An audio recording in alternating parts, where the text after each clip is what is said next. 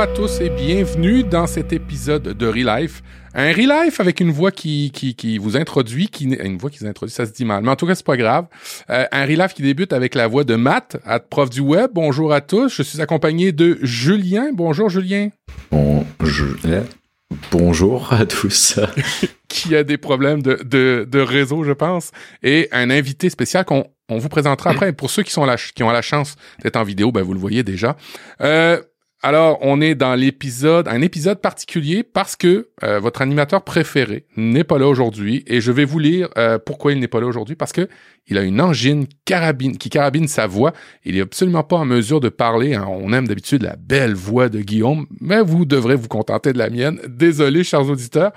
Euh, il est vraiment désolé hein, de pas être à cet enregistrement-là parce que ben aujourd'hui on a un enregistrement particulier, une émission totalement dédiée à un livre euh, ben comme il y a deux trois épisodes où on avait parlé de veganish, et eh ben là on va parler d'un autre livre et je vais l'introduire un petit peu plus tard. Euh, ben d'entrée de jeu, euh, Julien, comment as-tu passé les deux dernières semaines? Je pense que tu fatigué, hein, je pense. Tu nous as écrit là, tu, tu n'en peux plus. trop de choses dans ton boulet de journal, ça se peut? Ben euh, oui, beaucoup de beaucoup de, beaucoup de choses, beaucoup de travail aussi, et puis je suis en train de d'entamer la dernière ligne droite pour euh, mon entraînement pour euh, mon trail au, au Pérou. donc voilà, ça ça rigole pas. Donc le peu de temps libre que j'ai, je le passe sur la route ou dans le sable à courir et à continuer à m'entraîner. Donc une fin d'année sur les chapeaux de roue, mais c'est bientôt fini. Donc c'est pas grave. C'est là que c'est la dernière ligne droite, donc c'est là qu'il faut avoir le, le moral et continuer à pousser. OK, je pense avoir deviné, euh, malgré la connexion, que tu, te prépares pour aller au Pérou. Euh, et euh, ben c'est quoi? C'est un, voyage de, pas de tourisme. C'est vraiment quelque chose qui va te, fatiguer et très, très, très éprouvant. Oui, oui, c'est vraiment c'est un trail dans le, dans le désert sur 4 jours pour, pour faire 120 km en autosuffisance alimentaire. Donc ça va être beaucoup de bonheur et assez peu de tourisme. OK, OK, OK. Alors après tes semaines d'entraînement avec quelqu'un du SWAT, en tout cas quelqu'un de l'armée, tu t'en vas au Pérou en insuffisance alimentaire. comment insuffisance alimentaire? Non, oui, c'est ça. Hein? En autosuffisance alimentaire. C'est-à-dire qu'en gros, on nous donne que on ne, donne que de que de l'eau. Euh, il faut avoir dans, dans son sac à dos euh, de la bouffe, des vêtements, euh, en gros tout le matériel pour pour survivre pendant quatre jours dans le dans le désert. Ça va être c'est vraiment pour te préparer à ce qui s'en vient dans les prochaines années, probablement. On va dire ça comme ça.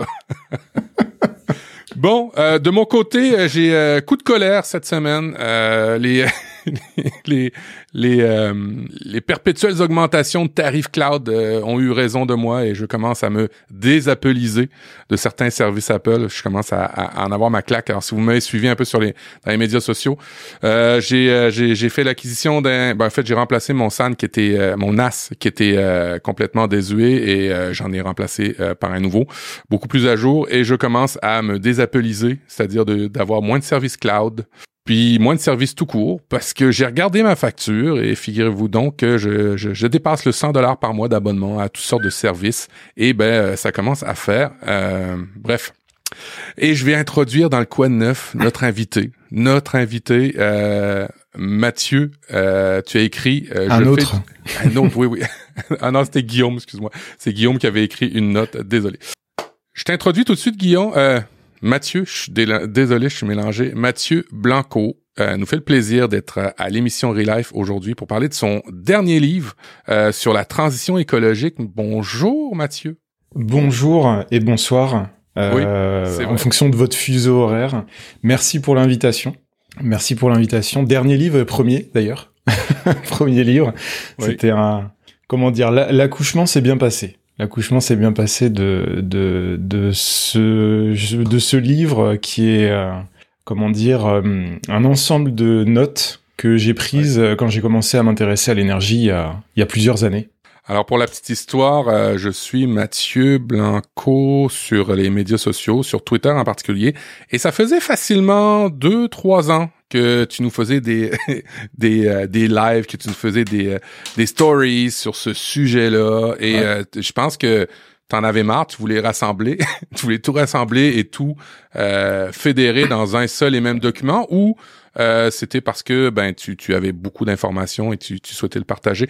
Euh, je serais curieux de savoir ça. Euh, pourquoi Ben en fait les en fait les deux, c'est-à-dire que quand j'ai commencé à m'intéresser à cette euh, à cette thématique il y a un peu plus de 5-6 ans, je pensais que ça allait être juste Bon, comme quand tu démarres à t'intéresser sur une, quand tu commences à, t'intéresser sur une nouvelle thématique, tu, tu commences un petit peu à creuser, puis tu t'attends pas en fait que ce soit aussi profond, aussi vertigineux. Et donc euh, très rapidement au début, euh, plus euh, je m'y intéresse, plus c'est intéressant, et plus je me dis il faut que je prenne des notes, il faut que je commence à organiser toutes les choses que je trouve qui sont absolument hallucinantes pour moi en termes de connaissances et en termes de découverte, parce que euh, ce que je découvre et ce que je lis au fur et à mesure euh, va totalement à l'encontre de ce qu'on peut entendre dans la bouche de politiques en Europe comme euh, au Canada et encore plus aux, États-Unis. Et, euh, et, du coup, je me dis, je commence à prendre des notes, je commence à me faire un listing de favoris, je commence à les, à les, à les classer par thématique, euh, que ce soit sur la thématique globale de la transition, que ce soit sur l'écologie, que ce soit sur le recyclage, que ce soit sur euh, le nucléaire, sur l'éolien. Et je commence à en avoir des tonnes et des tonnes, à les classer, à les enregistrer. Et c'est vrai que plus je découvre des choses qui sont absolument hallucinantes, euh, plus ça me donne envie d'en parler, de le partager. Donc euh, au fil des au fil des années, j'ai commencé, comme tu as dit, à faire des stories, à, à faire des, des petits fils Twitter, etc. Et, euh, et à un moment donné, je me suis, enfin c'est surtout la dernière présidentielle en France qui a été d'un niveau absolument, euh, on peut dire les deux, soit excessivement faible ou soit euh, stratosphérique dans la bêtise où euh, vraiment on, on, a eu pas aussi fort qu'en Angleterre, euh, au Brésil ou aux États-Unis, mais on a eu vraiment des. Enfin, tu, tu sentais que les, la quasi-totalité des candidats ils prêchaient pour euh, pour leur paroisse ou pour leur tribu, on va dire un petit peu euh, comme aux, États-Unis où c'est vraiment euh, tu, tu, tu votes pour moi si t'es dans mon clan et on va se battre contre les autres, tu vois, quand on sera au pouvoir. Ce qu'on peut voir dans, dans plein de démocraties qui commencent un petit peu à vaciller. Et donc à partir de là, je me suis dit euh, c'est c'est pas possible d'avoir tous les candidats sans exception et les candidates qui d'après ce que je lis et ce que j'ai aggloméré dans toutes ces connaissances mentent, mais vraiment c'est du du pur mensonge vis-à-vis de la science, vis-à-vis de, de tout ce qu'on peut trouver comme données. Et donc, euh, ça m'a vraiment donné un coup de boost pour dire, OK, toutes les notes, je les reprends, j'essaye de faire un sommaire, un truc cohérent. Et euh, pour, il y avait une question dans le chat, le bébé pèse combien? Le bébé, il pèse 120 pages, ce qui est très peu, euh, mais ce qui permet en même temps de, comment dire, si vous êtes vraiment motivé en deux trois soirées, vous, vous ah pouvez lire ça se lit très bien, effectivement. Euh, euh, on va aller tout de suite dans le bébé, dans le plus le détail, Mathieu, mais avant, euh, je vais faire le pitch. Mathieu Blanco, vous l'avez entendu depuis plusieurs années. Si vous écoutez les podcasts, ça a été un des premiers, en tous les cas dans la francophonie, je, je, je, je pense, à avoir un podcast vidéo oui, avant même que YouTube soit aussi populaire, lui était en vidéo. Euh, ça s'appelait quoi? Il y avait la revue Tech, t'as eu la quoi comme Il y en a eu plein. Il y en a eu plein, ouais, c'est ça. Il y en a eu plein. Il a commencé, bah, sur ton site, c'est, euh, t'as commencé euh, dans le milieu du web depuis 2006. Euh, t'as eu l'opportunité, l'opportunité de travailler à Paris, Monaco, San Francisco et Montréal. Ah, quel, quel bel endroit dans de, nombreux domaines. Et c'est pour ça que on va parler aujourd'hui d'un de ces domaines, mais il parle aussi de finance, de big data, d'automobile, d'électrique, de marketing, de social media. Euh, euh, puis moi, je l'ai découvert parce que ben, il y avait un podcast sur la technologie. Alors, il il a plusieurs cordes à son arc, euh, ou plusieurs euh, plusieurs lances à son nez. Je sais plus comment on dit, mais en tout cas, euh, euh, il est très éclectique dans ses goûts et dans ce qu'il nous partage. Aujourd'hui, ben, tu as confondé une, fond une société sur l'agroalimentaire bio. Tu conseilles des agences de communication et tu réalises beaucoup de formations en ligne que tu partages et que tu partages allègrement, même totalement gratuitement sur Instagram. Tu nous formes sur plein de sujets et c'est super intéressant. Alors, ça, c'est le pitch pour Mathieu. Et puis Mathieu bah, a écrit son livre, euh, il nous le raconte, euh, les fondements, les, les, la genèse de pourquoi il l'a fait. Euh, et puis, ben, c'était la première question, pourquoi cette idée? L'idée, je pense, c'était, dans le fond, de contredire, d'équiper les gens. Pourquoi tu as vraiment fait le, clairement, c'est d'équiper les gens. C'est-à-dire euh, quelqu'un qui en a marre de, de, de, de, lire tout et son contraire sur cette thématique de la transition écologique ou de l'énergie, d'allumer la télé, d'avoir des gens qui s'engueulent avec euh, des climato-sceptiques ou des gens qui vont te dire euh, quelque chose et puis le soir tu peux entendre l'inverse. À un moment donné, se dire voilà la personne qui veut avoir une base solide et accès aux données, parce que le livre je l'ai j'ai mis énormément de QR codes pour que les gens puissent euh, puissent accéder en fait aux données de, des graphiques que j'utilise et utiliser eux-mêmes les graphiques, les manipuler, etc. Donc quelqu'un qui se dit voilà j'ai envie à un moment donné de mettre de côté ce que je pense savoir, de me faire une bonne base de, de, de connaissances sur cette thématique pour pouvoir déjà comprendre d'où vient le réchauffement climatique, qu'est-ce qui vraiment l'accentue et qu'est-ce qu'on peut faire euh, et pourquoi, euh, comment dire, je mets en parallèle les discours euh, politiques, que ce soit français ou allemand, et comprendre qu'en fait on est on n'a même pas commencé la transition écologique.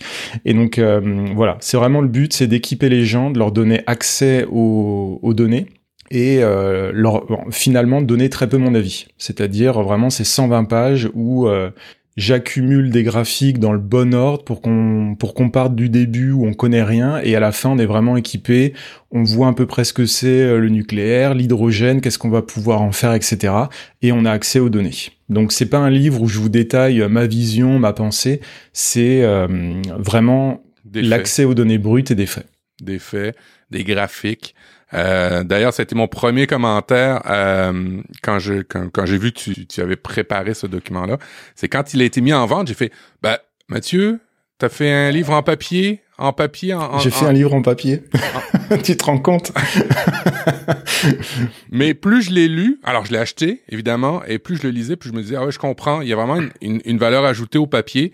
Et je dois dire que t'es euh, es un des rares qui m'a fait retourner au papier. En fait, c'est pas vrai. Il y a Jean Covici qui m'a fait retourner au papier dernièrement avec sa, sa fameuse BD, Euh, le monde sans fin et il y a toi. Alors comme quoi, vous parlez d'énergie puis vous nous faites ça sur du du du, du, papier, c'est euh, c'est totalement euh, intéressant.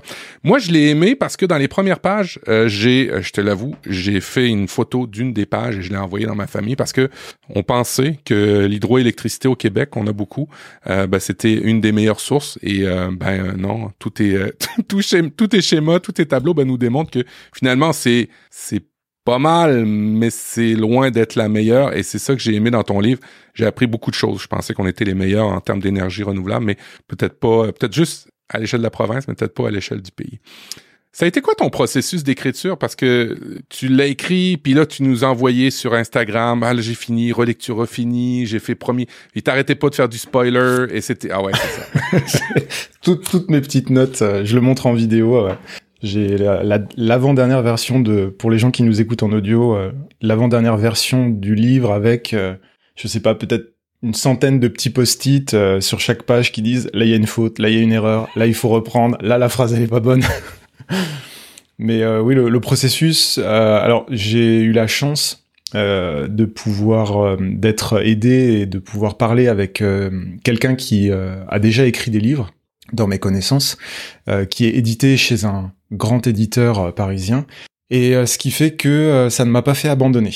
Parce que écrire un livre, c'est un processus chaotique. Mais vraiment, il y a, y, a, y a des gens, effectivement, qui existent. Ils se mettent à une table, ils écrivent, le livre vient tout seul. Mais c'est vraiment 0,1% des gens qui écrivent des livres. Pour les 99,9% des gens qui écrivent des livres, c'est ultra chaotique. C'est-à-dire que un matin, tu te lèves, euh, t'écris deux chapitres, t'es hyper content. Le lendemain, tu les relis et t'as l'impression d'être la, la, le plus mauvais, la plus mauvaise personne de, de, de, de la Terre. Euh, le surlendemain, tu relis, tu trouves ça génial. Puis après, durant deux semaines, t'écris plus rien. Et puis après, tu te remets à écrire. Enfin, c'est vraiment, c'est des, c'est des montagnes russes. C'est comme monter une boîte, c'est comme monter un projet.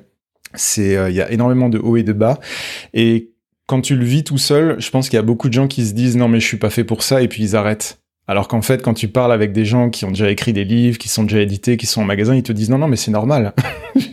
tu, tu, des gens te préviennent en te disant, euh, euh, et oui, effectivement, euh, quelqu'un dans le dans le chat réagit. Le syndrome de l'imposteur, il est énorme. Tu le vis plusieurs fois par jour. C'est-à-dire que en même temps, quand tu te relis, tu te dis mais en fait mon livre il est nul, il est nul, je comprends pas pourquoi je le fais. Puis après tu le fais lire à quelqu'un qui te dit mais c'est génial, faut vraiment que je veux la suite, tu vois. Et en fait tu fais de la montagne russe, tu fais du roller coaster tous les jours. Et, euh, et, du coup, ça pendant plusieurs mois. Donc, il faut vraiment, faut vraiment être bien équipé au niveau de son entourage. Et, euh, et euh, quand t'en as conscience, quand t'as des gens qui te conseillent et qui te disent non, non, mais c'est normal, tu verras, ton livre, tu vas le détester, puis ensuite tu vas l'adorer, puis tu vas avoir le syndrome de l'imposteur, puis ensuite tu, tu, tu vas être euh, un petit peu égocentrique. Enfin, voilà, c'est c'est totalement normal. Et euh, s'il y a des gens qui sont motivés ou qui ont abandonné peut-être un projet de livre et qui nous écoutent en se disant c'est pas fait pour moi, et ben en fait sachez que c'est pour tout le monde la même chose. Donc n'hésitez pas à reprendre votre livre si vous avez aussi euh, vécu ça. Julien, ça a été pareil pour Veganish avec ta, ta conjointe? Euh, Pour Veganish, ça allait parce que on a, ça reste un, un, livre qui est, qui est, qui, est, pas très qui est pas très grand. Et moi à l'époque j'étais déjà dans le processus de d'écrire le, le, mien le livre.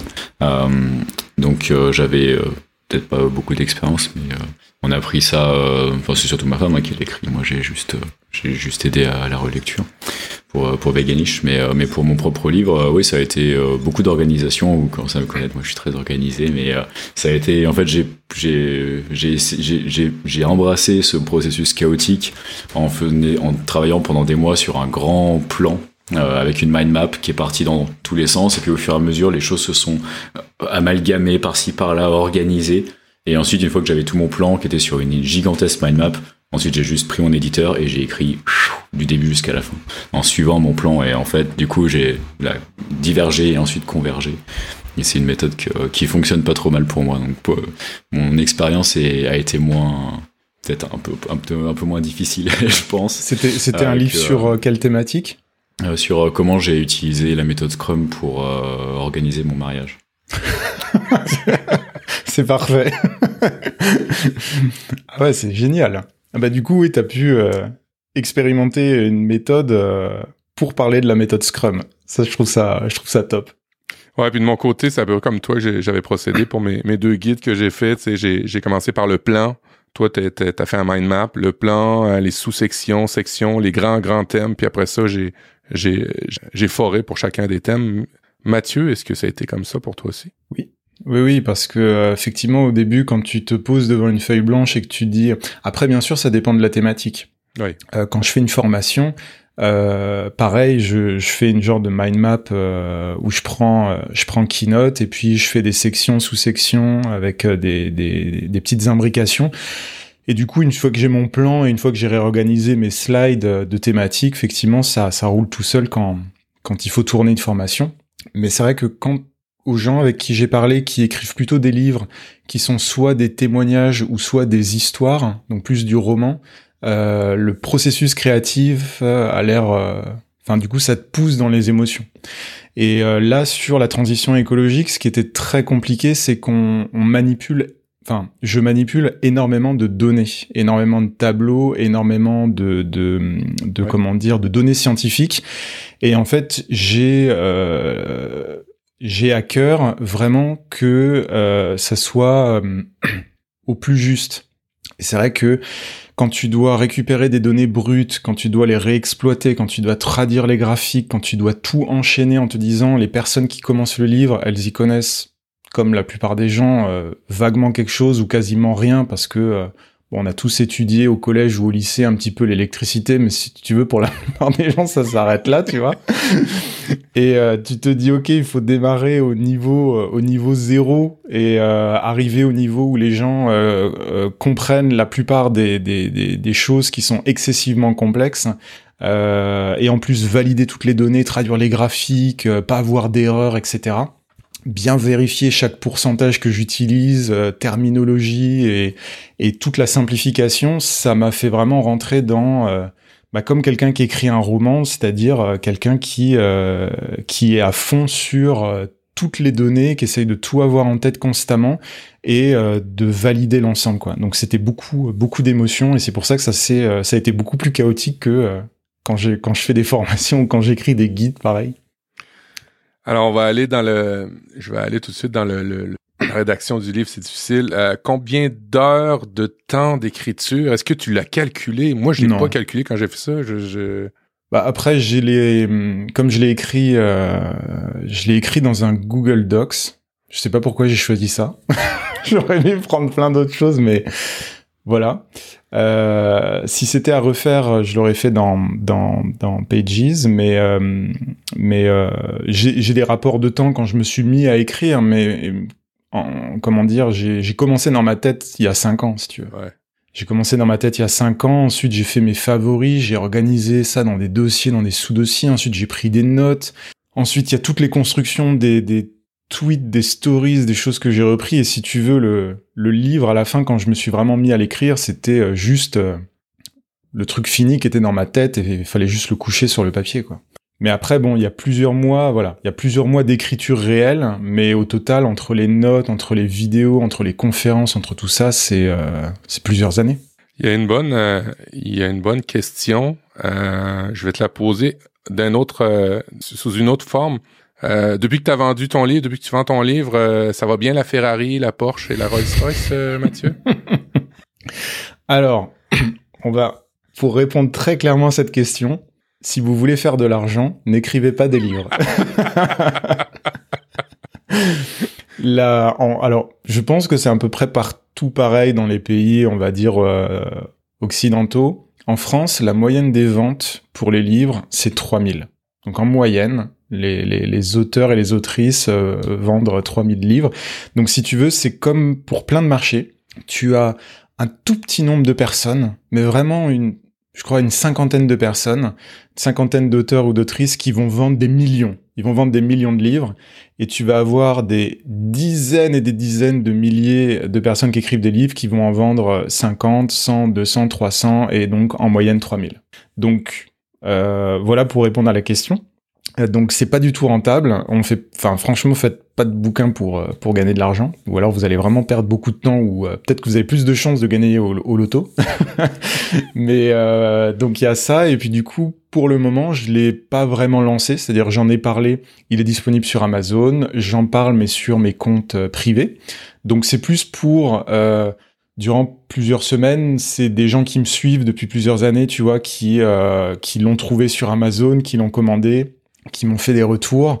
Et euh, j'ai pas encore euh, comment dire j'ai pas encore activé euh, euh, mes réseaux publics sur LinkedIn je faire des vidéos etc etc donc tu vois j'en ai c'est mon cercle on va dire privé amical. Et là c'est la première fois que j'en parle en podcast. Et d'ici quelques semaines j'espère avant avant décembre si j'ai la motivation c'est effectivement faire des des, des Reels, des TikTok euh, pour parler de, de, de, tout ça avec euh, des petites punchlines et, et faire un peu le commercial. Quoi. Julien, euh, de ton côté, j'imagine tu roules pas sur l'or avec ton, ton, ton... En tout cas, je vois pas de serviteur en arrière qui se plie en quatre pour toi. Euh, non, euh, non, mais après moi je l'ai pas fait pour ces raisons-là aussi, c'est-à-dire que je me faisais pas de doute sur euh, sur, sur sur le fait que j'allais pas que ça allait pas être un best-seller, mais mais moi travaillant moi dans l'informatique, dans les process agiles, etc. J'ai plus vu ça comme du, du, du personal branding, comme essayer de continuer à développer ma propre marque. et juste pour pouvoir dire au moins sur LinkedIn et sur mon CV, j'ai écrit un livre sur l'agilité qui peut permettre à la fois aux gens qui sont experts d'aller un peu plus loin et à la fois aux gens qui sont novices de pouvoir commencer à s'intéresser au sujet. Ça me, suffisait, donc euh, j'ai plus vu ça comme une brique de plus à mon CV et que ça a finalement beaucoup plus de valeur que la valeur commerciale que me rapporte le livre aujourd'hui qui est de l'ordre de 5 euros par mois, quelque chose comme ça. Euh, ben, toi, par rapport à, Mathieu et moi, tu l'as fait directement en anglais. Mathieu, toi, est-ce que c'est c'est une volonté peut-être de le traduire? Parce que c'est pas. Je pense qu'il y a beaucoup d'anglais qui aimeraient ça peut-être lire ou qui devraient le lire, qui devraient le lire, qui devraient plutôt.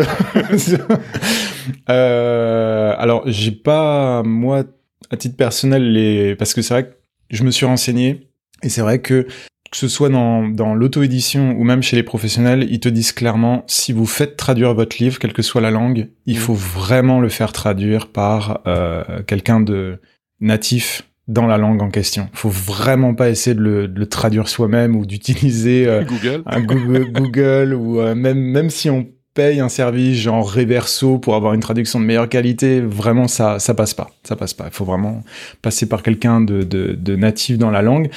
Après, j'ai regardé, il y a pas mal de, de petites plateformes de, de, de, comment dire, de freelance où effectivement on peut trouver des gens qui, pour entre 500 et 1000 euros, euh, vont effectivement te le traduire en anglais, en allemand, mais euh, bon, faut après faut voir la qualité, faut voir euh, si ça se passe bien, et faut surtout que la personne elle soit quand même spécialisée un petit peu dans le domaine que tu traites. Tu vois, si je lui balance mon bouquin où il y a énormément de termes autour de l'énergie, l'électricité, faut vraiment pas se planter parce que parfois tu as des mots qui sont des faux amis.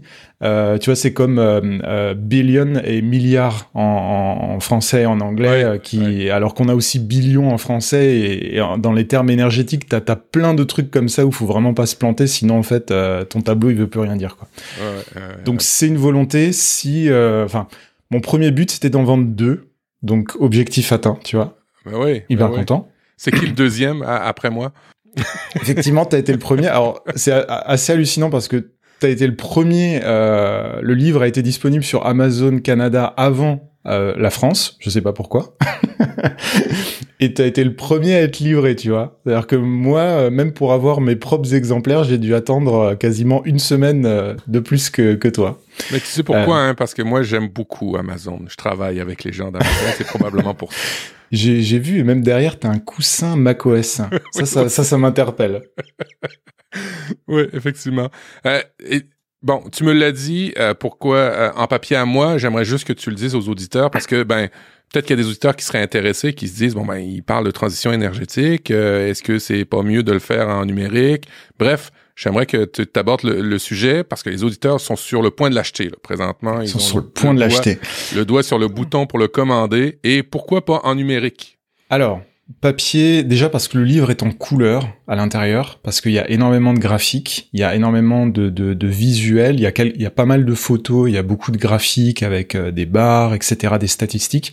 Et donc, à partir de là, quand tu as un graphique avec 12 euh, barres pour t'expliquer euh, quels sont, par exemple, comment dire, l'ordre de ce qui émet le plus de CO2 dans le monde, c'est vrai que là, tu as besoin de couleurs.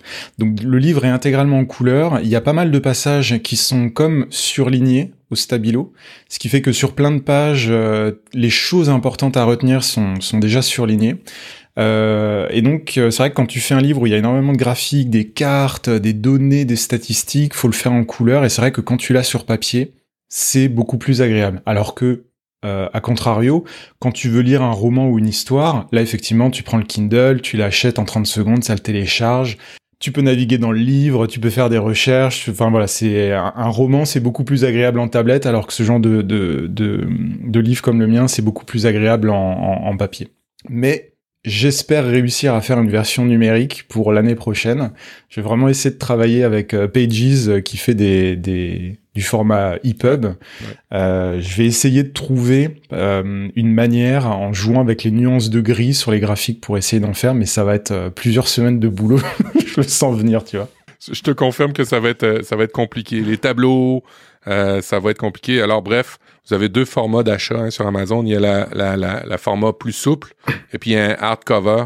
Euh, je pense que ça vaut le hardcover parce que c'est euh, et, et, fait, prenez pas mon exemple. Le hardcover, d'après moi, euh, va être plus intéressant à garder sur le long terme. Très belle mise en page. on va tout de suite rentrer dans le vif du sujet. On, on, est en train de tourner autour, mais là on y va, on y va, on y va. Je vais vous lire la description.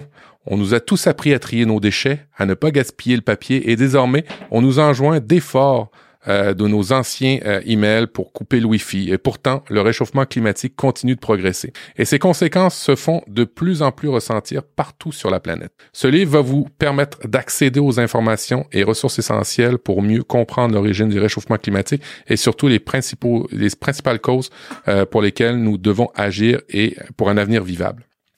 Euh, ça, c'est ce que tu as, c'est ce que tu as écrit dans la description. Euh, je confirme que euh, moi, j'ai beaucoup, beaucoup appris là-dedans. J'ai appris aussi du géopolitique. tu sais, tu fais pas juste parler de, de, de l'énergie en tant que telle. Tu parles de l'histoire de certains pays par rapport à l'énergie. j'ai vraiment beaucoup apprécié ça et j'ai le goût maintenant, à la veille de, du temps des fêtes, de l'amener dans toutes mes soirées avec ma famille, puis faire. Tu vas être le casseur d'ambiance. ouais, ah ouais, je vais être le relou de la soirée totalement. Euh, mais mais tu vois, c'est c'est c'est intéressant parce que euh, il y a beaucoup, beaucoup de passages que j'aimerais avoir, et puis le numérique va peut-être le permettre, il y a beaucoup de passages que j'aimerais avoir euh, sur moi. Euh, typiquement, euh, quelle énergie pollue le moins? C'est un beau tableau là-dedans, et là, tu te rends compte, OK, moi, je pensais qu'on était les meilleurs avec l'hydroélectricité. Ben non, on n'est peut-être pas les meilleurs, et je vous dirai pas qui sont les meilleurs, je vous donnerai pas le tableau, il faut falloir l'acheter. Mais dans tous les cas, c'est vraiment super intéressant. On va y aller par étapes. L'introduction euh, tu nous parles de quel type d'énergie, qu'est-ce qui pollue, qu'est-ce qui est plus sécuritaire ou pas. Euh, chez nous, on a des Et qu'est-ce que l'énergie eh oui. Qu'est-ce que les qu'est-ce que l'énergie Parce que c'est souvent c'est souvent les gens euh, euh partent énergie, ils pensent à une centrale ou ils pensent à, à des éoliennes, mais l'énergie c'est beaucoup plus vaste. C'est c'est c'est partout, c'est tout autour de nous, c'est même à l'intérieur de nous, c'est ce qu'on mange. Enfin voilà, tout tout est de l'énergie et je me suis euh, et je me suis bien donné comme objectif de plus trop m'approcher des bananes à cause du nucléaire. Ça, j'ai appris ça. j'ai appris ça dans ton livre. Euh... Et d'ailleurs, il y a une page Wikipédia. Si tu vas alors euh, sur Wikipédia euh, fr.wikipedia.org, tu tapes euh, dans la recherche, tu tapes équivalent banane et tu vas trouver tout un article qui t'indique en équivalent banane des choses du quotidien.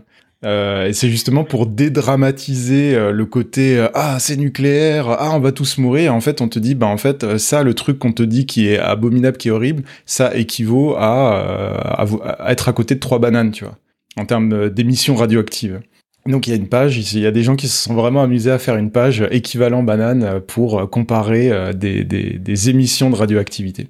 Et puis tu dédramatises beaucoup euh, dans ton livre. Euh, tu donnes des bons trucs hein, pour pour pour les déchets radioactifs. un, ne pas l'ingérer. Alors ça, j'ai je vais faire attention de pas l'ingérer. Et deux, pas être trop proche de déchets radio, radio radioactifs. ça dédramatise, mais tu sais froidement, ben pas froidement, mais avec beaucoup de données. Moi, c'est ce que j'ai bien aimé. Alors, qu'est-ce que c'est l'énergie, Mathieu Blanco? C'est tout. C'est tout, c'est euh, ce qu'on mange, c'est euh, ce qu'on euh, ce qu'on obtient quand on allume un interrupteur et qu'on est dans un pays qu'on va dire qui est plutôt stable ou qui est pas en guerre. Mmh. c'est quand on tourne la clé de son moteur ou c'est même quand on achète un produit. Voilà, quand quand j'achète un, un, un, magnifique iPhone, il y a eu une quantité astronomique d'énergie qui a été utilisée pour pouvoir le fabriquer. Euh, il y a une quantité astronomique de métaux qui ont été sortis de la Terre, euh, plus quasiment, je crois, plus d'une centaine de kilos. Donc, faut s'imaginer un énorme bloc de, de terre pour pouvoir pour pouvoir sortir de, ces, de cette centaine de kilos tous les petits matériaux et, tous les métaux qui vont servir à, à, à, concevoir ce téléphone, par exemple. Et donc, en fait, l'énergie, elle est partout. Elle est partout, elle est pas simplement dans l'électricité, elle est beaucoup dans le pétrole, beaucoup dans l'essence, elle est beaucoup dans les produits qu'on achète.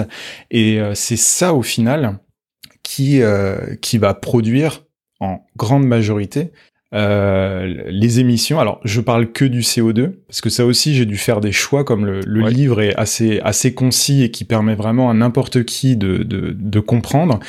Il y a pas mal de choses qui ont été évacuées. Donc, je parle beaucoup du CO2, mais c'est vrai qu'il faut savoir qu'il y a plein d'autres gaz à effet de serre. Euh, vous avez euh, le méthane, vous avez le, euh, le, enfin il y en a plein. La liste elle est assez longue.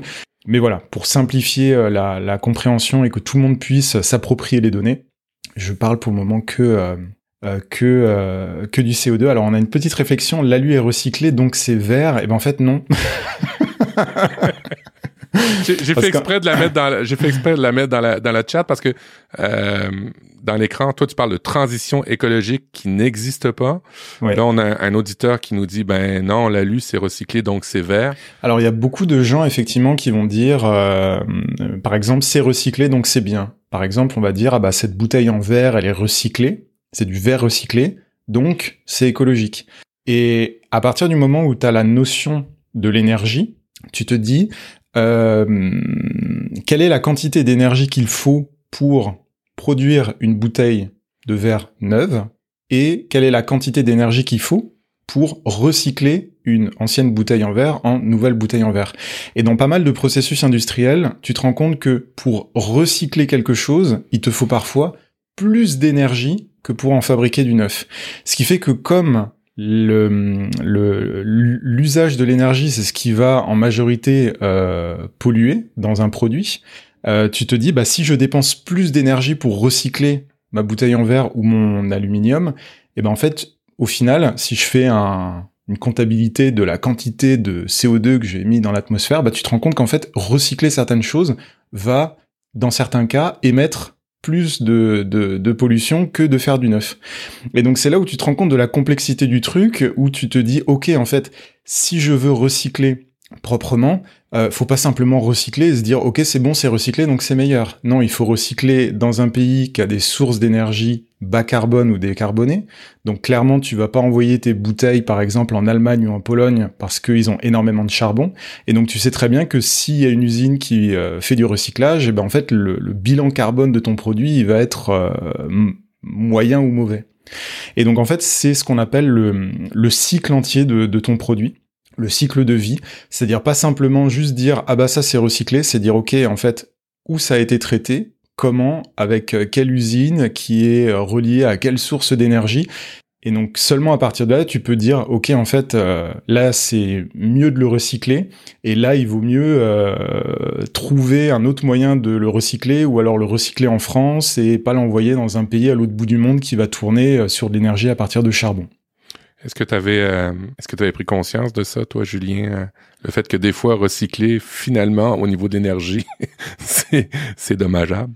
Hmm, non, je ne l'avais jamais mis comme ça. C'est vrai que quand on pense recyclage, on se dit, bah, du coup, c'est la matière première qui, qui est réutilisée, donc ça, c'est, une bonne chose. Euh, mais, mais c'est vrai que du coup, il y a effectivement plusieurs angles qu'on peut, qu'on peut regarder. Après, c'est J'imagine que c'est une question de, de, décision sur quel angle est-ce qu'on va privilégier? Est-ce qu'on peut vraiment privilégier tous les angles en même temps? Euh, C'est euh, vrai que c'est des questions qui sont plus on gratte et plus on se rend compte que les questions en fait sont toutes euh, extrêmement complexes en fait.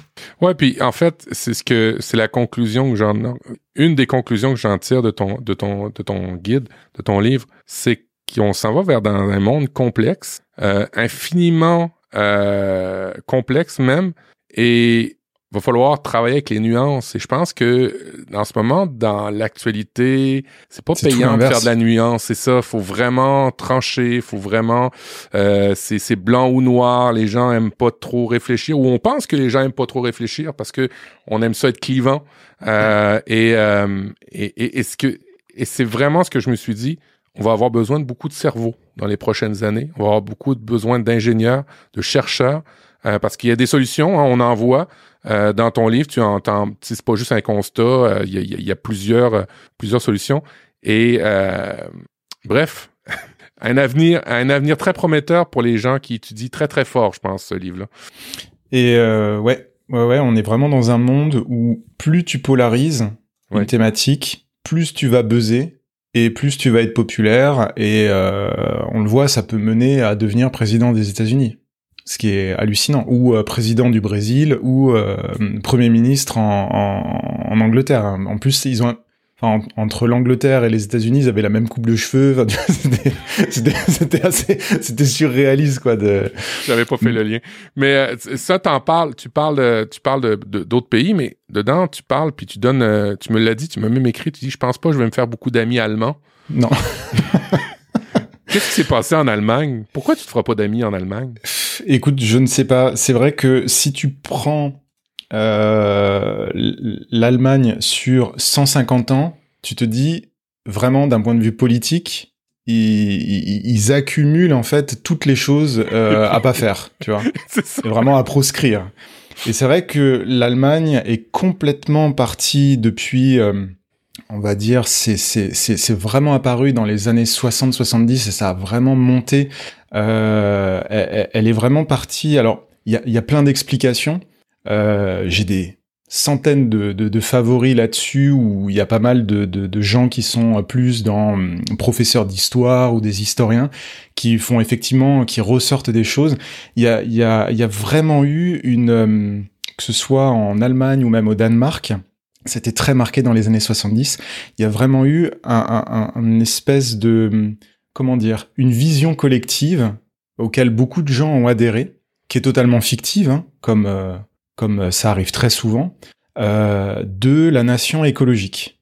de la nation écologique avec énormément de livres pour enfants qui euh, qui, qui offrent en fait une représentation qui est complètement euh, euh, comment dire bah imagé, imaginé, et on va rentrer dans euh, un futur où on va être en communion avec la nature et euh, chacun aura sa petite éolienne dans le jardin. On a deux petits panneaux, on a deux petits panneaux euh, solaires et puis on sera autosuffisant. et puis on met les déchets dans la bonne poubelle et on est les meilleurs et c'est bon, on a réglé le problème, tu vois. Et donc en fait, ils sont rentrés là-dedans, sauf que c'est pas resté que dans les livres pour enfants, c'est devenu un programme politique. Et c'est devenu un programme politique énergétique au point où, euh, dans les années 70, le Danemark, il a foncé là-dedans. C'est-à-dire que le Danemark, dès les années 70, a dit euh, nous, on arrête tout et on fonce sur l'éolien. Ben, genre, on fait que ça, quoi. Et euh, l'Allemagne, elle est partie dans, dans, dans, dans ce délire aussi, en disant bah nous, on va à fond dans les énergies renouvelables. Et ça, c'était pour la partie la partie haute de l'iceberg. Et pour la partie basse, c'était euh, toutes les choses à pas faire, c'est-à-dire on, euh, on, on, signe des énormes accords avec la Chine pour euh, échanger et entre guillemets tout faire fabriquer là-bas. Et notre source d'énergie à pas cher qui nous permet d'avoir une industrie performante et eh ben on va faire des énormes gazoducs avec la avec la Russie tu vois. Parce que le gaz vert c'est c'est propre le gaz vert, c'est propre et il y en a en Allemagne, mais euh, il y en a à 0,5% du total, tu vois. Parce que fabriquer du gaz vert, c'est possible, il y a aucun problème, mais dans un, dans le, le, rendement est tellement faible par rapport à ce qu'on consomme dans, dans ce monde qui est un petit peu fou et qui veut toujours produire plus, le, le c'est un fragment quoi. C'est moins de 1% euh, du, du du total. Alors je parle de gaz renouvelable euh, après, vous avez du biogaz où là, on est plus aux alentours de 5 à 10% du, du volume. Mais on va dire, voilà, avec tous les efforts qu'on peut faire, c'est-à-dire, faut savoir que l'Allemagne, ça a quand même été un énorme crash test. Enfin, c'est d'extérieur, c'est plutôt, c'est plutôt positif parce qu'on peut se dire, qu'est-ce qui se passe si on claque 500 milliards d'euros qu'on va à fond dans les énergies renouvelables, qu'on ferme les centrales nucléaires et qu'on, parce qu'ils ont quand même fait des choses assez hallucinantes d'un point de vue technique. Et, en fait, au final, tu te rends compte que le résultat, il est nul. il, est, mauvais. Euh, tu, prends euh, la totalité de l'énergie qui est consommée en Allemagne, bah, ils sont toujours à 75% de fossiles et euh, le reste, ça va être du renouvelable et une toute petite partie de nucléaire parce qu'il reste deux trois centrales en fonctionnement pour pas très longtemps. Et tu te dis, ils ont dépensé tout cet argent, ils ont modifié leur agriculture, ils ont modifié les lignes à haute tension, ils ont, ils ont développé des technologies qui n'existaient pas, qui sont complètement dingues. Et au final, tu tires un trait, le résultat, il est médiocre. Il est vraiment médiocre. Hein. D'un point de vue pollution, faut vraiment se dire qu'aujourd'hui en Europe, euh, alors ça, j'ai voulu le mettre dans le livre, mais je l'ai pas fait parce que je me suis dit, on va vraiment se dire que que je t'avais à fond.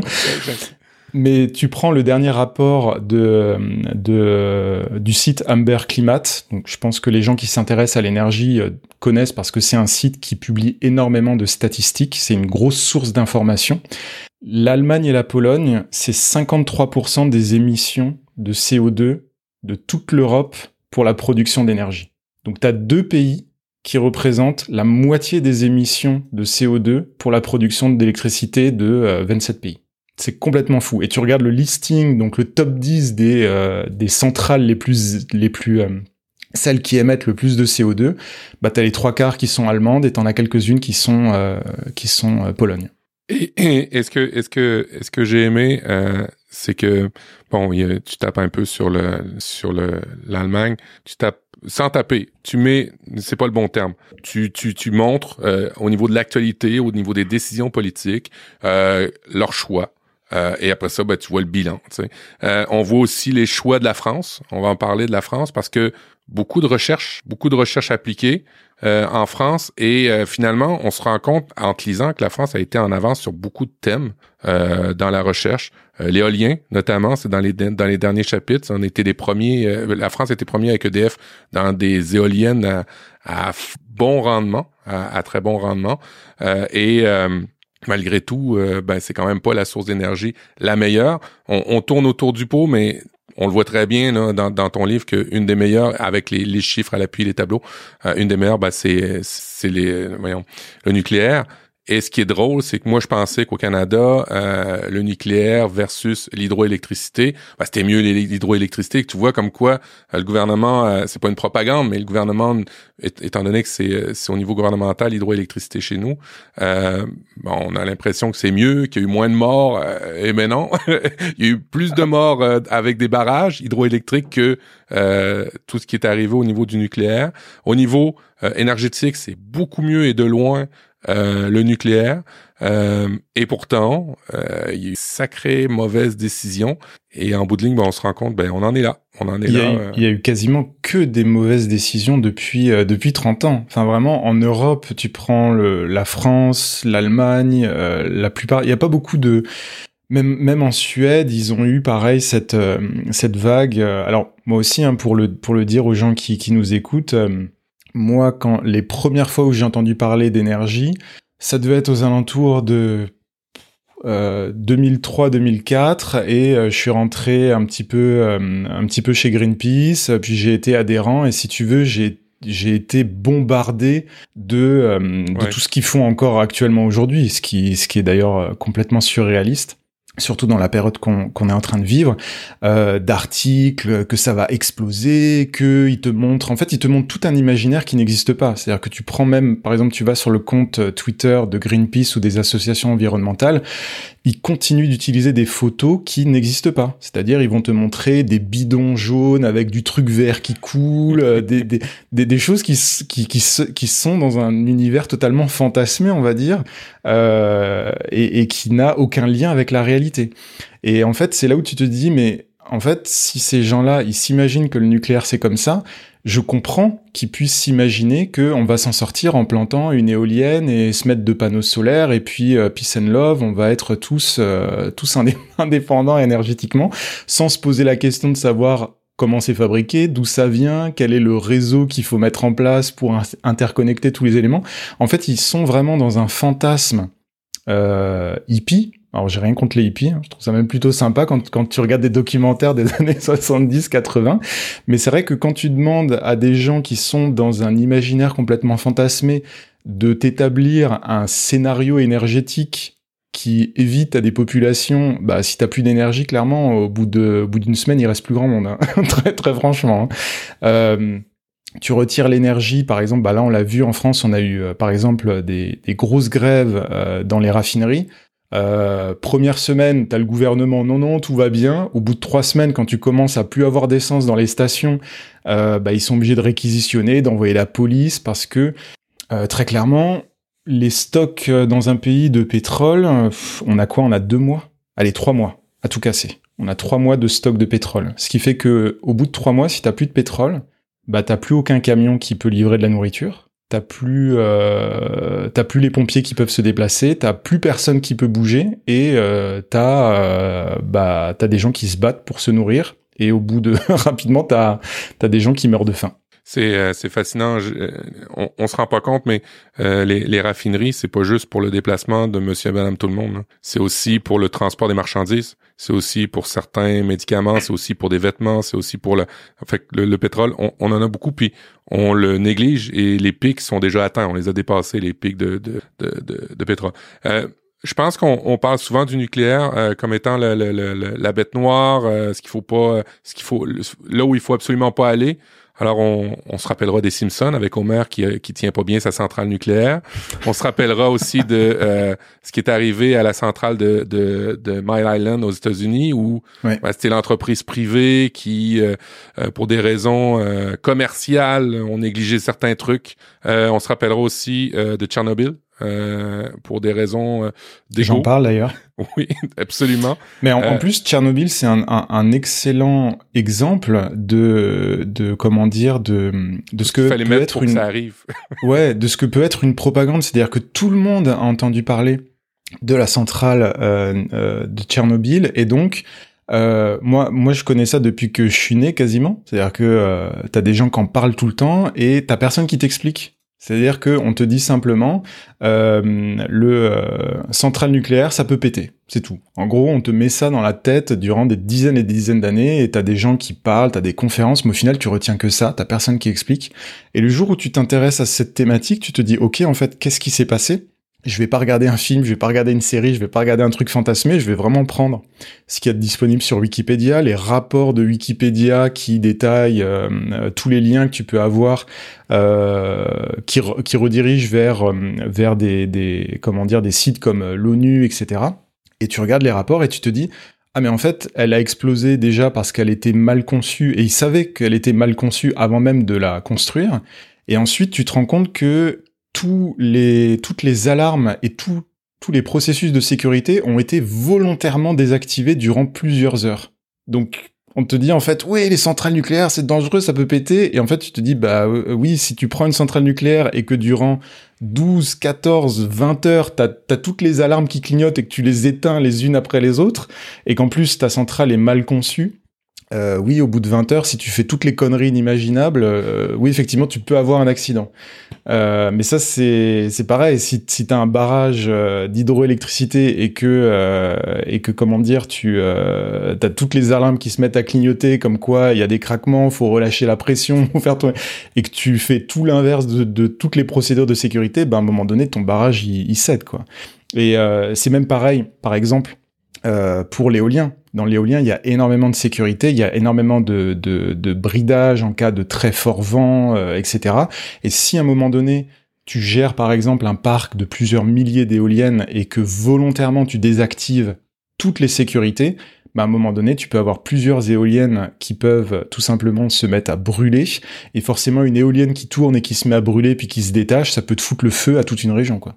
Donc, en fait, n'importe quel euh, euh, comment dire procédé qui fait de l'énergie, si tu désactives toutes les alarmes et que tu pousses le truc durant des heures, bah oui, ça va te faire une catastrophe à la fin, quoi. Et ça, c'est vraiment, c'est vraiment, c'est, faut, faut, c'est vrai que c'est, tu sais, quand tu relates euh, l'éolienne, qui peut foutre le bordel ou le barrage, tu fais, ah ben, on n'est pas à l'abri.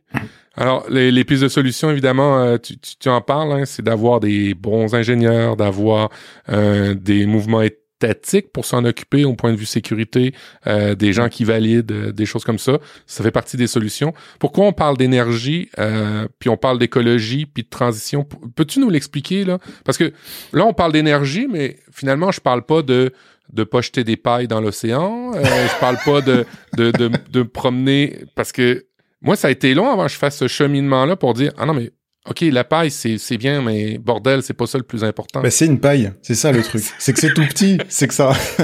c'est qu'effectivement, quand tu vois des, des, vidéos ou des photos où t'as des milliers de pailles, où on va te sortir des tortues de l'océan qui ont des pailles dans le nez et qui, qui meurent en s'étouffant, forcément, ça, ça, c'est frappant. Et on se dit, mais, mais en fait, euh, quand, quand on va, euh, je sais pas, chez Starbucks et puis qu'on te, qu'on te file une paille qui est en, en plastique énorme, ultra épaisse, que tu vas l'utiliser durant 10 minutes et que tu vas la jeter et qu'elle va se retrouver potentiellement dans la mer parce que vous avez beaucoup de pays qui ne traitent pas même les déchets, qui préfèrent les envoyer très loin dans des conteneurs. Même euh, France, Belgique, Canada, là-dessus on aime bien. Euh, en fait, on aime bien déléguer. Ouais, pas voir, On aime bien pas voir. On n'a pas envie de voir nos déchets. On n'a pas envie de voir l'énergie. Il faut savoir que jusqu'à présent, l'énergie était totalement invisible. Et c'est pour ça que tu as d'énormes mouvements dans quasiment tout, euh, tout l'Occident. Euh, comment ils disent en anglais? Euh, Not in my backyard, pas dans mon jardin. Je veux pas d'éoliennes dans mon jardin, je veux pas de panneaux solaires, je veux pas de ci, je veux pas de ça. Et euh, parce qu'en fait, c'est hyper simple de pas vouloir quand le soir tu rentres, t'as toujours de l'électricité, tu vois. Mais le jour où tu dis non non, je veux pas d'éolienne, non non, je veux pas de panneaux solaires, ah non non, moi je veux pas de centrale, et que tu rentres chez toi et que tu commences à avoir des coupures d'électricité durant ne serait-ce que 2-3 heures par jour, là soudainement euh, t'en as un petit peu plus envie. Mais du coup, pour répondre à ta question, c'est dans le, tout début du livre, c'est un, petit euh, graphique, euh, c'est un petit graphique circulaire. Alors je le montre à la, caméra, et en fait vous voyez que euh, la partie en rouge, euh, ça représente 76%, 73%, pardon. Et en fait, l'énergie, globalement, dans sa consommation, c'est 73% des émissions euh, de CO2. Donc en fait, le problème majeur auquel on fait face aujourd'hui de dérèglement climatique, de réchauffement climatique, l'origine à 73%, c'est notre usage de l'énergie. Donc les produits qu'on achète qui sont fabriqués euh, dans des pays euh, qui euh, utilisent beaucoup d'énergie fossile pour fabriquer bah, quasiment tous les tous les trucs qu'on consomme, quoi, pour que ce soit pas cher. c'est les produits qui font trois fois le tour du monde. Ça peut être des produits technologiques comme de la nourriture.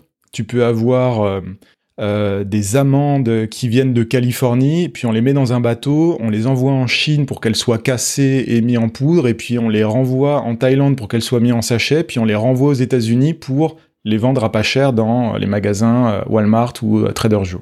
Ben, tu sais, mon, mon tofu, là, j'ai appris dernièrement qu'un des plus gros producteurs au monde de soya, c'est le Canada. On envoie ça en Chine pour faire des blocs de tofu qu'on me revend ici. C'est ça. Ça a coûté cher en énergie. Ah, ça coûte très cher en énergie, ça coûte euh, très cher à la nature, ça coûte très cher en emplois locaux qui sont détruits.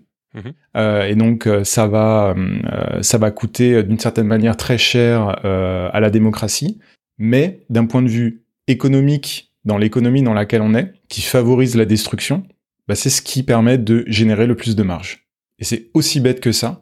C'est-à-dire que euh, comment dire, qu'on soit dans un pays, euh, qu'on soit dans une république euh, démocratique de Chine, ou qu'on soit en France, ou qu'on soit au Canada, ou qu'on soit au Brésil, on est dans une économie qui est mondialisée et qui est productiviste. Le productivisme, c'est très simple, c'est produire toujours plus et toujours moins cher. Et donc la manière dont on attribue de la valeur aux choses aujourd'hui, c'est tout simplement celle qui a le plus de marge. C'est-à-dire que si je peux fabriquer un bloc de tofu avec du soya du Canada au Canada et le plus proche des points de vente, il va être plus cher que si je prends mes petites graines, que si je l'envoie avec des énormes bateaux euh, qui tournent au diesel en Chine, que tout est décortiqué, fabriqué euh, par euh, des gens dont on n'a pas trop envie de connaître les conditions de travail qui sont pour beaucoup proches de l'esclavage et ensuite, on met tout ça en film plastique. Voilà, on emballe ça dans du pétrole et on le, euh, on le, comment dire, on le remet euh, dans des, dans, dans, dans des magasins euh, sur un autre continent qui vont être en libre service. Voilà, tout ça, il y a que du pétrole. C'est-à-dire, on récolte avec du pétrole. Alors déjà, on plante. Aujourd'hui, on utilise énormément de gaz pour fabriquer tout ce qui est intrant en agriculture. Donc, ça va être aussi bien les engrais. Les... engrais, les pesticides, vous avez énormément de dérivés de gaz. Donc on a du gaz pour faire pousser tout ça, on a du pétrole pour récolter, on a du pétrole pour euh, le déplacer puis fabriquer, on, l'emballe dans du pétrole et ensuite on le met sur des étagères. C'est, on est dans un système qui est complètement délirant, qui est très confortable, ça, je, voilà, c'est hyper confortable de se dire, ah, je peux aller faire mes courses. Alors maintenant, tu as des magasins qui sont ouverts de, de 4 heures du matin à 22 heures ou 23 heures le soir. Il y a plus d'humains. On y va quand on veut. On peut acheter tout ce qu'on veut. Les étals, elles sont, elles sont, comment dire, gigantesques. Euh, je sais que c'est un peu près pareil euh, euh, au Québec ou, aux États-Unis. Tu vas dans n'importe quel magasin, le rayon yaourt, t'as entre 1000 et 3000 références. Je veux dire, c'est c'est c'est délirant quoi. Et c'est en libre service et on peut prendre ce qu'on veut. Euh, tout est pas cher. On a alors je sais que c'est très compliqué à dire en ce moment parce qu'on a une inflation qui a qui qui a fait prendre conscience à pas mal de gens que on allait vivre des temps compliqués. Mais d'un point de vue historique, on n'a jamais aussi peu dépensé d'argent dans la nourriture. Hmm. C'est-à-dire qu'aujourd'hui, le budget moyen, on est, on est aux alentours de 10% 10% de ce que tu gagnes va aller dans l'alimentation. Alors bien sûr, quand ça passe de 10% à 11 ou 12%, bah, ça, ça crée des situations qui sont parfois un petit peu euh, difficiles ou tragiques. Mais il faut vraiment se dire que euh, dans la longue histoire de l'humanité, euh, il y a très très longtemps, quand on, n'avait pas d'argent, bah, la nourriture c'était au prix de la vie. Et quand on avait, comment dire, des, des systèmes un peu féodaux ou avec des rois, des princes, etc., c'était entre 30 et 50% de ce que tu gagnais calé dans l'alimentation et t'avais pas 2000 choix de yaourt. Hein. si si t'en avais un ou deux, t'étais déjà bien content, tu vois. Et, euh, et donc en fait, on est on est là-dedans où on dépense des quantités d'énergie absolument folles dans le but de réduire les coûts, de faire toujours plus de marge, etc. Et au final, bah, quand tu regardes le graphique de qu'est-ce qui produit le plus de CO2, bah 73% c'est lié à l'usage de l'énergie. C'est fou, c'est fou. Julien, est-ce que euh, avais pris conscience de, de, de cet aspect euh, de l'éléphant dans la pièce finalement? Euh, Pris conscience, oui, bah après de toute façon tout, effectivement, l'énergie on en a besoin pour tout, donc il faut bien que ça vienne de quelque part quoi. mais, mais c'est vrai que c'est vrai comme comme tu comme tu disais Mathieu et j'en sais un peu si j'ai bien compris c'est un peu ce que ton livre essaie de, de, faire prendre conscience c'est que on, a tendance à beaucoup parler des problèmes qui ont le moins d'impact en fait. Euh, donc euh, effectivement, ça fait du bien de, c'est du bien de le répéter parce que même quand on le sait, je pense, on a tendance à juste se, repartir, euh, réécouter ce qu'on ce qu'on nous dit et, puis finalement finir par oublier ce qui ce qui devrait être évident en fait. Et c'est vrai que je pense, je trouve que quand on le dit comme ça, ça paraît assez évident. Euh, mais, mais bon, on, a, tendance à vite l'oublier, donc euh, il faut sans arrêt euh, remettre un peu de vérité dans le débat et remettre des faits, remettre des graphiques, remettre des données.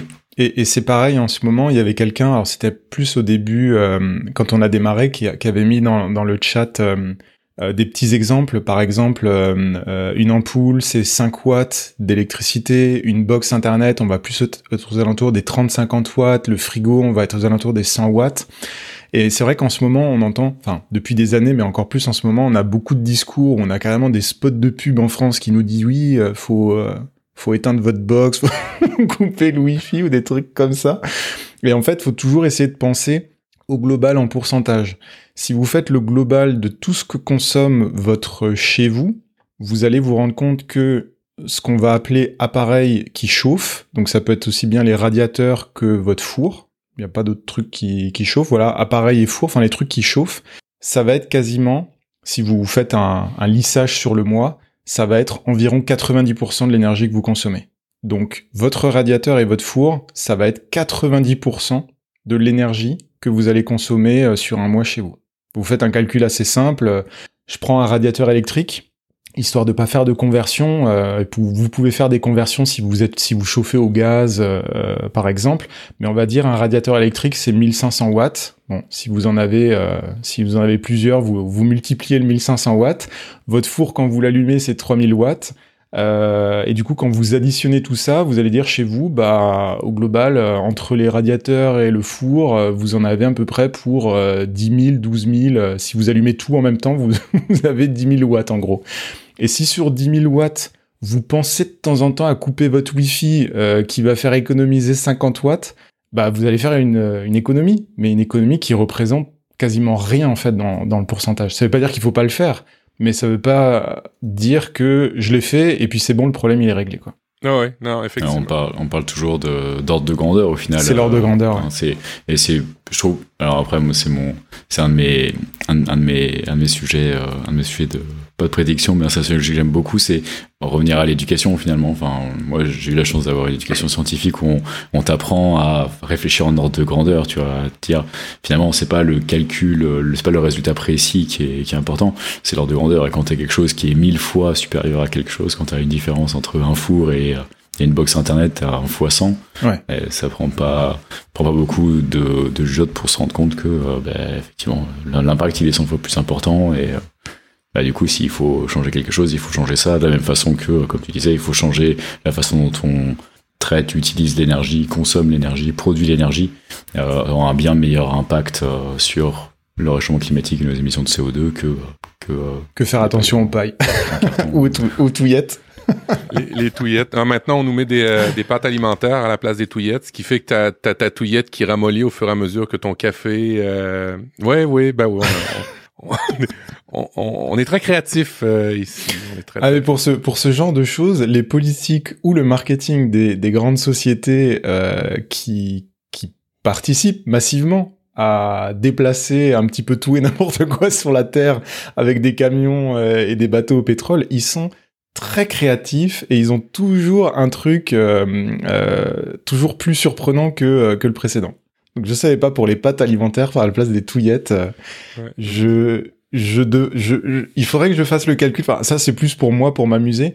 Mais par exemple en France, on a une très grande enseigne qui a fait une énorme opération de communication où ils ont dit on arrête. Alors déjà, on avait une loi qui a mis énormément de temps à s'appliquer comme d'habitude, qui a interdit les sachets plastiques jetables quand tu arrives aux caisses. Les petits sachets plastiques hyper fins qui, qui, qui craquent assez vite et qui étaient donnés gratuitement quand tu arrivais aux caisses de ton magasin. Donc à partir de là, tous les magasins ont commencé à fabriquer des, des, des, des sacs plastiques beaucoup plus résistants. On te disait, voilà, tu l'achètes un euro, mais par contre, euh, c'est à vie. C'est-à-dire que dès qu'il commence un petit peu à, se casser, tu le ramènes en magasin et on t'en donne un nouveau et nous, on s'engage à, euh, le recycler. Et en fait, c'était des sacs plastiques qui étaient en plastique recyclable et recyclé et c'était fabriqué en France. Ce qui fait qu'en fait, l'énergie nécessaire à fabriquer le, sac, comme en France on a énormément de nucléaire, c'était euh, en fait les sacs plastiques fabriqués en France étaient plutôt bons d'un point de vue bilan carbone. Et donc là dernièrement, une grande enseigne euh, Leclerc a fait une énorme opération de communication en disant on arrête les sacs en plastique et on va vous donner des sacs en toile de jute. oui, et ils sont fabriqués où, Monsieur Blanco Ils sont fabriqués en Inde. Ils sont fabriqués en Inde, ce qui fait que euh, la, comment dire, la, le, tout le processus de la fabrication. Alors bien, bien entendu, en plus la France était un grand pays de fabrication de toiles de jute, mais ça s'est vite arrêté dans les années 80-90 parce qu'on a tout délocalisé en, en, en Asie euh, ou voilà. Bah, et donc c'est beaucoup moins cher aller travailler là-bas pour les entreprises. Voilà, c'est beaucoup moins cher pour les entreprises ou pour pour pour les marges. Ce qui fait qu'en fait quand tu fais le bilan carbone d'un sac en plastique euh, en plastique recyclé ou recyclable, fabriqué en France avec une énergie bas carbone en source et un sac en toile de jute qui a l'air naturel, euh, qui est absolument pas recyclable. Enfin, c'est hyper compliqué. Il y a aucune. On peut les recycler, mais il n'y a pas de filière. Enfin, c'est du coup ça. En gros, ça, ça devient du jetable. Fabriqué en Inde, l'Inde qui est un des qui dans le top, euh, je ne pas dire de bêtises, mais dans le top 3 des pays qui développent le plus le, les centrales à charbon. Ce qui fait qu'en fait, ton sac qui arrive en France, bah c'est une incohérence, c'est une euh, une énormité de CO2, tout ça pour faire une opération de communication. On arrête les sacs plastiques. Voilà. Et ce genre de truc, t'en as partout. T'en as pour les touillettes. C'est pour ça que je réagis sur les touillettes parce qu'il faudrait que je calcule entre le fait de mettre des engrais dans un champ, de faire pousser du blé, de mettre de l'eau dessus, de le blé, de le transformer, puis d'en faire des pâtes, faudrait que je calcule, voir effectivement si sur l'analyse du cycle de vie complet, est-ce que c'est pas mieux d'avoir effectivement une touillette en plastique qui est fabriquée localement avec une énergie bas carbone qui peut se recycler, euh, qui est recyclable et recyclée, plutôt qu'effectivement prendre de la nourriture pour euh, cet usage. Et parfois, tu te rends compte que très souvent c'est pas euh, c'est pas évident et euh, je t'enverrai un graphique qui est euh, qui est sur le site que j'utilise beaucoup les données que, j'ai beaucoup utilisé pour les données de mon livre qui fait la comparaison justement entre les différents sacs. Et tu te rends compte qu'en fait les tote bags ou les sacs en coton pour qu'ils aient le même impact carbone qu'un sac en plastique il faudrait les réutiliser durant des années. Et tu te rends compte qu'en fait, un sac en plastique à la con, ça peut être, d'un point de vue émission de CO2, beaucoup plus écologique que le petit tote bag où il y a écrit euh, organique dessus ou qui est fabriqué en coton, euh, même en coton bio, quoi. C'est, c'est, c'est une évidence, là, ici. Euh, on a, on a plus du tout de plastique dans nos sacs. Euh, mais on a plein de sacs euh, plastifiés en tissu euh, qui viennent de, de, Chine ou qui viennent d'Inde ici. Et puis, on se rend compte que les sacs, ils, durent pas plus que 35 utilisations, que tout le monde les oublie dans les dans les véhicules et que finalement, ils en rachètent d'autres quand ils arrivent au comptoir. C'est d'une c'est d'une absurdité, mais en fait, on parle de touillettes, on parle de sacs, on en revient, on en revient aux fondamentaux, c'est l'énergie, euh, puis le calculer et le dépenser intelligemment, je pense que c'est ce qu'il faut comprendre, puis c'est ce que tu nous fais comprendre dans ton livre. Mathieu, euh, en conclusion, je te laisse, allez, une minute pour euh, pitcher ton livre, pour dire à quel point c'est le meilleur, et puis à quel point, à quel point il faut l'acheter, et à quel point il va aider. Euh, et ben très simple. Donc le livre s'appelle La transition écologique n'existe pas, et ça permet d'une de comprendre le réchauffement climatique, donc vraiment voir visuellement d'où ça provient et comment ça fonctionne, quels sont les, les, secteurs qui produisent le, le, plus de gaz à effet de serre, euh, et euh, euh, ainsi que tous les mensonges politiques dans lesquels on a été bercé, ou les tromperies, si on ne veut pas dire mensonges, et à la fin, il y a quand même une petite partie positive où j'explique les différents types d'énergie ou euh, sans dire que c'est bien, sans dire que c'est pas bien. Voilà, vous voulez comprendre euh, le nucléaire, l'éolien, le photovoltaïque, l'hydrogène dont on n'arrête pas de, de, de, de, nous parler, euh, ou les hydroliennes. Voilà, à chaque fois vous avez un petit chapitre qui vous explique, qui vous dit ça fonctionne comme ça, ça permet ça, ça ne permettra pas ce qu'on essaye de nous vendre. Euh, et euh, à la fin, vous avez une petite conclusion euh, qui essaye de, de vous partager le, le, fond de ma pensée sur cette thématique et bien sûr euh, qui, qui n'est pas qui n'est pas fermé c'est plus des, des, des, questions ouvertes et qui permet à chacun de l'adapter à son quotidien. Je pense que tu as bien résumé tout ça. On va aller dans une, une partie euh, merci beaucoup. On va aller dans une partie inspiration euh, parce que je sens Julien vouloir nous parler d'un nouveau podcast qu'il écoute. Julien. Ah, pardon. Julien est-il là? Pardon J'étais, euh, j'étais trop, euh, trop, beaucoup trop en train d'essayer d'acheter le livre. Euh, donc, en partie, oui, inspiration. Je voulais parler. on parlait d'électricité et d'énergie. cet après-midi, que j'étais en train de courir, j'ai écouté un épisode de Culture 2000 euh, Culture 2000, euh, un podcast de fréquence moderne que je ne peux que vous conseiller, euh, qui est très bien documenté. Il parle de plein, plein, plein, plein de choses différentes, euh, mais notamment ils ont fait un, un épisode sur l'histoire de l'électricité. Euh, c'est leur avant-dernier épisode et je ne peux que vous le conseiller. Ça retrace l'histoire de l'électricité depuis euh, Thalès à l'époque de la, la, Grèce antique jusqu'à jusqu'à nos jours. Euh, donc voilà, ça permettra d'avoir des bases euh, aussi pour, euh, pour comprendre les, les enjeux liés à l'électricité dans avant et maintenant. Donc voilà, toujours revenir aux bases. et, et j'ai un second, une seconde recommandation qui. J'ai juste une question. Est-ce que dans leur podcast, ils parlent des, des mouvements anti-électricité? Qu'il y a eu au tout début, dans, dans les années 1800 Non? Ok. Non, je crois pas. Alors, il, parle, euh, il parle de un peu bah, toute l'histoire de l'électricité, donc euh, ça revient évidemment sur un petit peu les, les points de les points de friction de l'histoire, euh, le, courant continu contre le courant alternatif, les choses comme ça. et puis, mais mais non, il n'y a pas, il me semble pas que qu'ils reviennent trop trop là-dessus. C'était juste une parenthèse parce qu'effectivement, si vous recherchez ça, il y a eu euh, énormément de mouvements anti-électricité. Et en fait, tu retrouves un petit peu la, les mêmes euh, les mêmes dessins, les mêmes publications euh, que le non que les vaccins. Ah, où en fait on te on, on, on, te montre des dessins. Donc c'était à l'époque hein, c'était euh, les années euh, 1800 euh, début 1900 où on te montre euh, des villages avec des lignes à haute tension et puis les gens en dessous très malheureux avec des bras qui leur poussent sur la tête et on leur bah disait bah avec les ondes des lignes électriques vous allez tomber malade attraper des, des choses euh, pas très net au niveau au niveau de votre santé. C'est voilà, c'est très intéressant de, de, de, se replonger aussi dans ce genre de documents. Oui, on se rappellera aussi que à ce compte-là, euh, euh, le marketing nous avait aidé à, à, à faire des mauvais choix. Exemple, les cigarettiers. On parlait dans le chat des cigarettiers. Là. À une certaine époque, les médecins disaient que c'était bien de prendre une cigarette. Oui, comme quoi, faut faut avoir du recul et, et, et, se fier à la science, même si des fois la personne qui nous apporte la science, elle n'est pas supposée nous dire que c'est bon le tabac. Deuxième euh, citation, deuxième euh, recommandation pour la partie inspiration, euh, Julien? Euh, Oui, du coup, on parlait de livres, de données, etc. Comment ne pas parler de, de factfulness?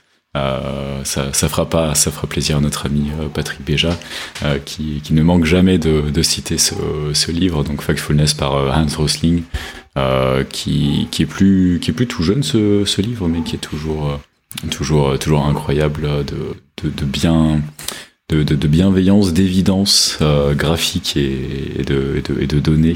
Euh, donc c'est un, bon, un, un, livre où, qui, en gros, le sous-titre c'est euh, 10, euh, 10 raisons pour lesquelles vous avez, vous avez tort euh, sur, sur le monde et, et pourquoi les choses sont mieux que ce que vous pensez. Et du coup, à travers tout un tas de données, c'est un, un statisticien. Euh, équipé de son, de son équipe euh, qui réfléchit beaucoup à comment visualiser les données, comment les, les expliquer euh, leur, leur, faire dire des choses euh, simplement et qui revient euh, à travers beaucoup beaucoup de, métriques et de statistiques sur le monde qui, essaie de nous expliquer euh, voilà pourquoi les choses, en gros, qui nous dit que l'image qu'on a du monde, euh, en fait, elle nous est transmise par nos professeurs qui eux-mêmes ont appris, euh, nous transmettent ce qu'ils ont appris il y, a, il y a 30 ans, et que bah, le tiers monde, bah, ça n'existe pas, ça n'existe plus, et que voilà, et ça revient aussi beaucoup sur sur ces notions d'énergie et sur ces, ces, ordres de grandeur là. Ça m'a beaucoup fait penser à ça. Je peux que vous le conseiller. C'est dans la, dans la directe ligne de, de tout ce qu'on, de tout ce dont on a parlé. Alors, je l'ai ajouté à ma liste. Euh, si c'est un fondamental, faut que je le lise absolument. Mathieu, as-tu le temps de penser à quelque chose euh, au niveau de l'inspiration, en dehors de ton livre, sur lequel on pourrait s'inspirer, méditer, réfléchir, en plus de, de, de ton guide? Euh, eh bien, j'ai envie de dire euh, que... Euh, alors, je vais parler en, en mon nom, c'est que je ne sais rien.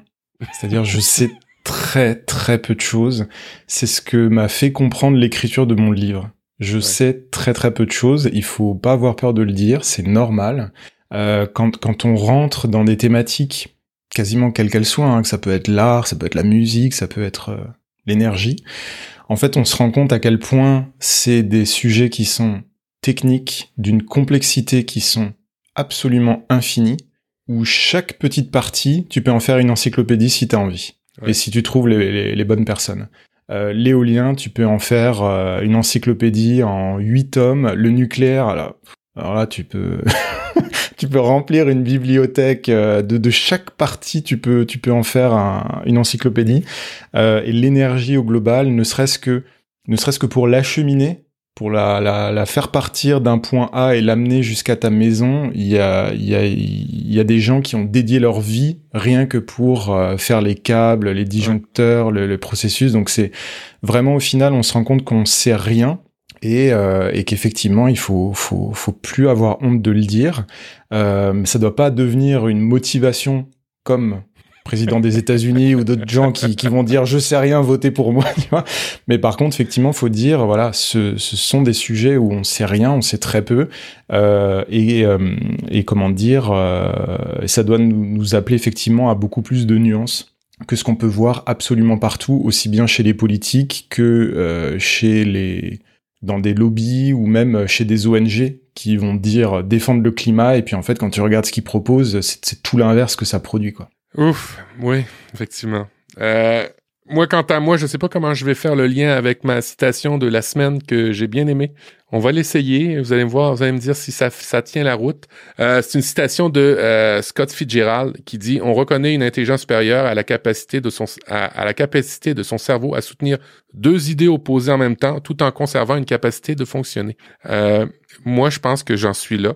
Euh, j'essaie de fonctionner en étant dans toutes sortes de d'idées diamétralement opposées. Je travaille dans la tech et souvent il y a beaucoup d'opposition, mais même dans l'actualité, il y a beaucoup de sujets où tant qu'on n'a pas foré, euh, on est souvent euh, enclin à penser ou à essayer de penser ou à comprendre ou absorber. Bref, je vous le dis, euh, essayez de fonctionner avec tout ça et essayez surtout de vous informer. Euh, faudrait pas qu'on en vienne comme je sais pas si vous avez vu un le film Idiocratie allez le voir ah. s'il vous plaît euh, vous voyez ce qui pourrait nous arriver euh, où euh, un président euh, utilise du Gatorade à cause que le, marketing est là pour arroser les plantes. Alors on pourrait en arriver là, on pourrait en arriver là. Euh, c'est pas ce qu'on souhaite. On souhaite, euh, on souhaite de se revoir et d'enregistrer un nouvel épisode dans deux semaines. et avant de se quitter, je vais laisser la parole à Mathieu pour savoir où est-ce qu'on peut te rejoindre et où est-ce qu'on peut acheter ton livre. Tu l'as dit sur Amazon, mais quels est les bons moteurs de recherche, quels est les, les, les bons trucs qu'il faut écrire pour trouver ton livre? Eh ben, sur Amazon, vous tapez euh, la transition écologique n'existe pas et je pense que vous allez tout de suite tomber dessus. Alors, par pur hasard, mais vraiment par pur hasard, euh, Greta Thunberg a sorti un livre qui a exactement la même couverture que moi. Elle l'a sorti euh, deux semaines après, donc vraiment on s'est pas concerté. Je... Voilà, je fruit du hasard. Mais euh, donc euh, vous tapez Mathieu Blanco où la transition écologique n'existe pas. C'est un livre qui est imprimé à la demande, donc il n'y a pas de stock. Parfois il peut mettre, parfois il est livré assez rapidement, parfois il, est livré en une semaine. Euh, et il est imprimé proche de chez vous. Si vous le commandez en France, ce sera imprimé en Europe. Si vous le commandez au Canada, ce sera imprimé en, Amérique du Nord. Donc voilà, il y a ça. Et euh, après, sur les réseaux sociaux, vous pouvez euh, me trouver en tapant, mon, nom et mon prénom. Et voilà, Mathieu avec deux T, on réagit dans le chat.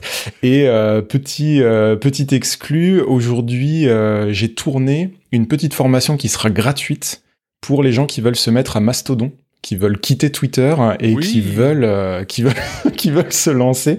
Je me suis lancé un petit défi hier soir. Je me suis dit est-ce que je suis capable de faire une petite formation de je sais pas combien de temps elle fait parce que j'ai tout juste fini de tourner. Euh, elle doit faire une demi-heure ou 45 minutes et elle elle apprend aux gens euh, déjà comment ça fonctionne Mastodon, comment tu trouves ton instance, comment tu crées ton compte en essayant en quelques clics de retrouver les gens que tu suivais sur Twitter pour les retrouver sur Mastodon automatiquement. Moyen défi.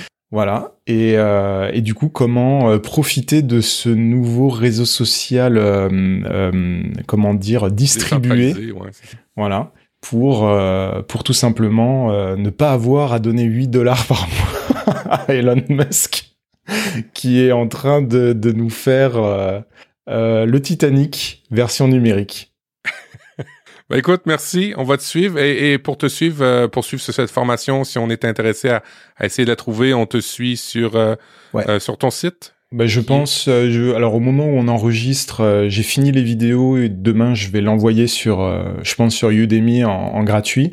Et après, il faut attendre 24-48 heures le temps qu'il valide. Et puis après, je mettrai les liens partout sur euh, sur mes réseaux sociaux pour euh, y accéder gratuitement. Voilà, il y a juste, euh, vous avez un compte Udemy. Si vous en avez pas, c'est gratuit. Email, mot de passe. Et si vous en avez déjà un, vous cliquez, puis vous démarrez la formation.